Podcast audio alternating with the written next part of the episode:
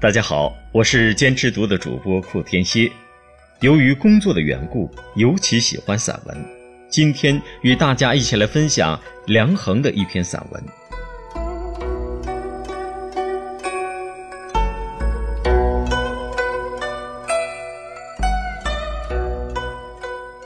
梁衡何许人也？梁衡，著名学者、新闻理论家、作家，山西霍州人，一九四六年出生，一九六八年毕业于中国人民大学，历任内蒙古日报记者、光明日报记者、国家新闻出版署副署长，曾荣获全国青年文学奖、赵树理文学奖。全国优秀科普作品奖和中宣部五个一工程奖等多种荣誉称号，现任人民日报副总编辑，中国人民大学新闻学院博士生导师，中国作家协会全委会委员，中国记者协会全委会常务理事，人教版中小学教材总顾问。其代表作品没有《新闻的角落》《新闻绿叶的脉络》《新闻原理的思考》。今天，库天蝎为您带来的是名家梁衡的一篇深邃悠远而又气韵悠畅的作品《晋祠》。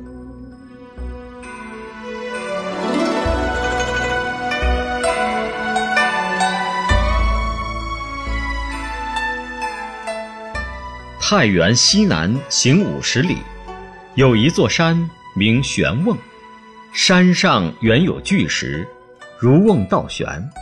山脚有泉水涌出，就是有名的净水。在这山下水旁，参天古墓中，林立着百余座殿堂楼阁亭台桥榭。绿水碧波绕回廊而鸣奏，红墙黄瓦随树影而闪烁。悠久的历史文物与优美的自然风景。浑然一体，这就是古晋名胜晋祠。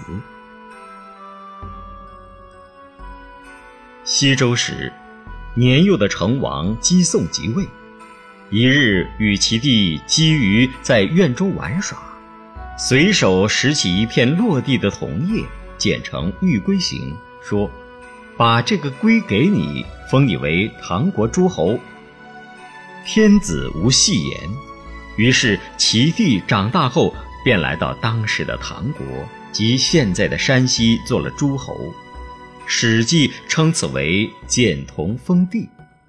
基于后来兴修水利，唐国人民安居乐业，后其子继位，因境内有晋水，便改唐国为晋国。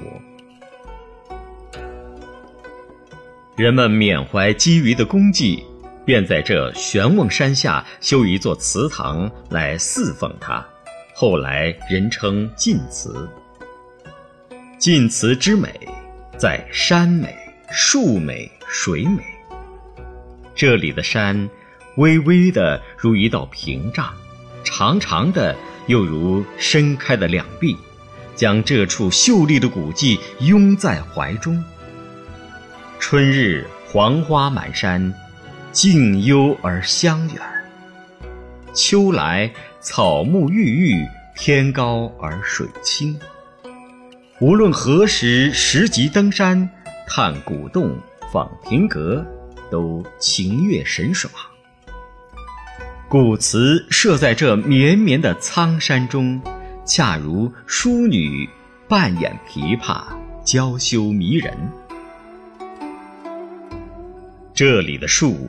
以古老苍劲见长，有两棵老树，一曰周柏，一曰唐槐。那周柏树干径直，树皮皱裂，冠顶挑着几根青青的树枝，燕卧于石阶旁，宛如老者说古。那唐槐腰粗三围，苍枝曲球。老干上却发出一簇簇柔条，绿叶如盖，微风拂动，一派鹤发童颜的仙人风度。其余水边殿外的松柏、槐、柳，无不显示出沧桑几经的风骨，人游其间，总有一种绵骨思兮的肃然之情。也有造型奇特的，如圣母殿前的左牛柏，拔地而起，直冲云霄，它的树皮却一齐向左边拧去，一圈一圈纹丝不乱。向地下悬起了一股烟，又似天上垂下了一根绳。其余的，有的艳如老妪覆水，有的挺如壮士托天，不一而足。词在古木的映护下，显得分外幽静典雅。这里的水，多清静柔。在园内信步，那里一泓深潭，这里一条小渠，桥下有河，亭中有景，路边有溪，石涧有细流脉脉，如线如缕。林中有碧波闪闪，如锦如缎。这么多的水，又不知从哪里冒出来的，叮叮咚咚。只闻佩环齐鸣，却找不到一处泉眼。原来不是藏在殿下，就是隐于庭后。更可爱的是水清的让人叫绝。无论多深的渠潭井，只要光线好，游鱼碎石细纹可见，而水势又不大，轻轻的波。将长长的草蔓拉成一缕缕的丝，铺在河底，挂在岸边，和着那些金鱼、青苔、玉兰倒影，织成了一条条的大飘带，穿庭绕榭，冉冉不绝。当年李白至此，曾赞叹道：“晋祠流水如碧玉。”百尺清潭泻翠娥。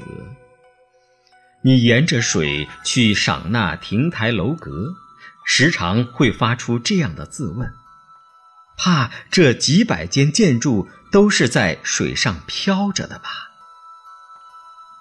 然而，最美的还是祖先留给我们的古代文化。这里保存着我国建筑的三绝。一是圣母殿，这是全词的主殿，是为虞侯的母亲易江所修的，建于宋天圣年间，重修于宋崇宁元年，也就是一一零二年，至今已有八百八十年。殿外有一周围廊。是我国古建筑中现在能找到的最早实例。殿内宽七间，深六间，极宽敞，却无一根柱子。原来屋架全靠墙外回廊上的木柱支撑，廊柱略向内倾，四角高挑，形成飞檐。屋顶。黄绿琉璃瓦相扣，远看飞阁流丹，气势雄伟。殿堂内宋代泥塑的圣母及四十二尊侍女，是我国现存宋塑中的珍品。他们或梳妆洒扫，或奏乐歌舞，形态各异，人物形体丰满俊俏，面容清秀圆润，眼神专注。衣纹流畅，匠心之巧，绝非一般。二是殿前柱上的木雕盘龙，这是我国现存最早的盘龙殿柱，雕于宋元佑二年，也就是一零八七年。八条龙各抱定一根大柱，怒目利爪，周身风从云生，一派生气。距今虽近千年，仍鳞片层层，须根根，不能不叫人叹服木质之好与工艺之精。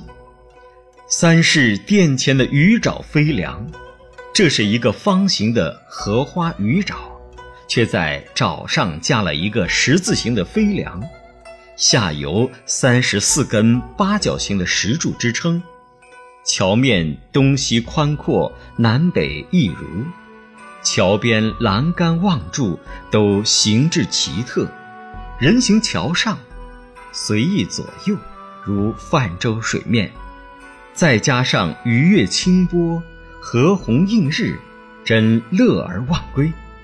这种突破一字桥形的十字飞梁，在我国现存的古建筑中是仅有的一例。以圣母殿为主的建筑群，还包括献殿、牌坊、钟鼓楼、金人台、水镜台等，都造型古朴优美，用工精巧。全词，除这组建筑之外。还有朝阳洞、三台阁、关帝庙、文昌宫、圣迎楼、景清门等，都依山傍水，因势砌屋，或架于碧波之上，或藏于浓荫之中，如造化与人工一体。就是园中的许多小品，也极具匠心。比如这假山上本有一挂细裙垂下。而山上却设立了一个汉白玉的石雕小和尚，光光的脑袋，笑眯眯的眼神，双手齐肩，托着一个石碗，那水正注在碗中，又溅到脚下的潭里，却不能总满碗。和尚就这样一天一天傻呵呵地站着。还有青青的小溪旁。突然跑来一只石雕大虎，两只前爪抓着水边的石块，引颈探腰，嘴唇刚好埋入水面，那气势好像要一吸百川。你顺着山脚，傍着水兵去寻吧，真让你防不胜防，虽己游而不能尽兴。历代文人墨客都看中了这个好地方。至今，山径石壁、廊前石碑上，还留着不少名人题咏，有些词工句丽，书法精湛，更为湖光山色平添了许多风韵。这晋祠从周唐叔虞到任立国后，自然演过许多典故。当年李世民就从这里起兵反隋，得了天下。宋太宗赵光义曾于太平兴国四年，也就是公元九百七十九年，在这里消灭了北汉政权，从而结束了中国历史上五代十国的分裂局面。一九五九年，陈毅同志由晋祠时兴叹道。周柏堂怀宋献殿，金元明清题咏变，市民立碑颂统一，光义于此灭北汉。晋祠就是这样，以它优美的身躯来护着这些珍贵的历史文化，它不愧为我国锦绣河山中一颗璀璨的明珠。